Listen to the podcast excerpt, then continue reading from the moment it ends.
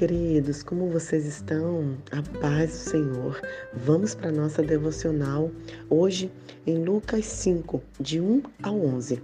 Eu quero compartilhar com vocês o início do ministério de Jesus e a chamada dos primeiros discípulos. Ainda hoje, o Senhor Jesus Cristo ele tem nos chamados para trabalhar na sua obra, para ser seguidor dele, muito melhor, para ter um relacionamento com ele.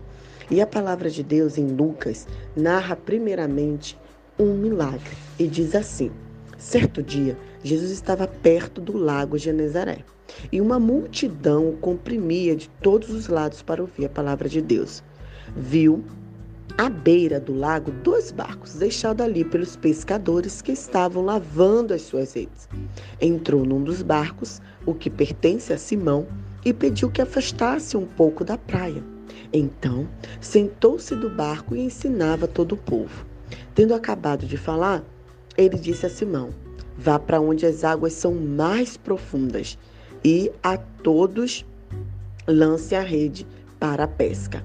Simão respondeu: Mestre, esforçamos-nos a noite inteira e não pegamos nada. Mas porque és tu quem está dizendo, vou lançar as redes. Quando fizeram, pegaram tal quantidade de peixe que as redes começaram a rasgar-se. Então, fizeram sinais a seus companheiros no outro barco para que viessem ajudá-los, pois os, os barcos estavam cheios e começaram a afundar. Quando Simão Pedro viu, afastou-se e prostrou-se ao pé de Jesus e disse: Afasta-te de mim, Senhor, porque eu sou um homem pecador. Pois ele e todos os seus companheiros estavam perplexos com a pesca que haviam feito como também Tiago e João, os filhos de Zebedeu, sócios de Simão. Jesus disse: Não tenha medo, de agora em diante você será pescador de homens. Eles então arrastaram seus barcos para a praia, deixaram tudo e o seguiram. Eu amo esse texto profundamente. Ele fala diversas vezes ao meu coração a cada vez que eu leio. Em Mateus 4, também narra a chamada dos discípulos, porém é de forma mais sucinta, só mostra Jesus os chamando e deixando claro no verso é, 20 que ele, Jesus diz assim no verso 19: Sigam-me e eu farei pescadores de homens. E o 20 diz: No mesmo instante eles deixaram sua gente e o seguiram. Eu amo esse, essa palavra, né? No mesmo instante, essa frase, esse versículo. E em Lucas ele diz assim: imediatamente. Eu quero perguntar a vocês: quantas vezes o Senhor Jesus já te convidou a seguir e você ficou postergando e você ficou dando desculpa? Eu fico pensando se alguém chegasse para a gente e falasse assim: olha, vamos viajar, vamos para a Europa, tá com tudo pago, vamos para Disney, tudo pago, vamos agora.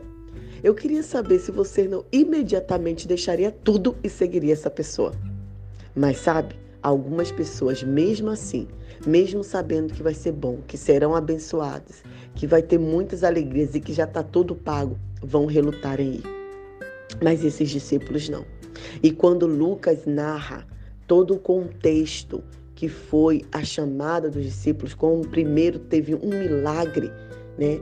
Eu quero trazer alguns ensinamentos para a gente.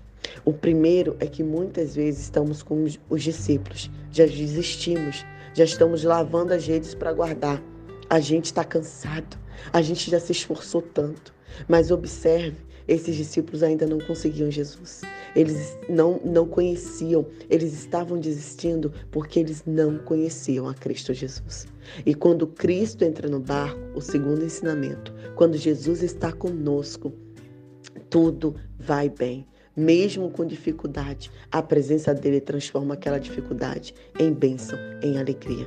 Então Jesus fala assim: Olha, Agora você lança a gente, vá para mais fundo e lance a gente. Terceiro, que Pedro ouviu a voz de Jesus e ainda questionou: Senhor, a gente se esforçou tanto, mas olha, já que é o Senhor que está mandando, eu vou lançar a rede. Será que você confia na palavra do Senhor? Será que quando você ouve ou quando você lê, quando alguém a, a mensagem fala profundamente ao seu coração, você confia e de fato obedece? Porque entenda, Pedro viu o milagre acontecer porque ele obedeceu ao Senhor.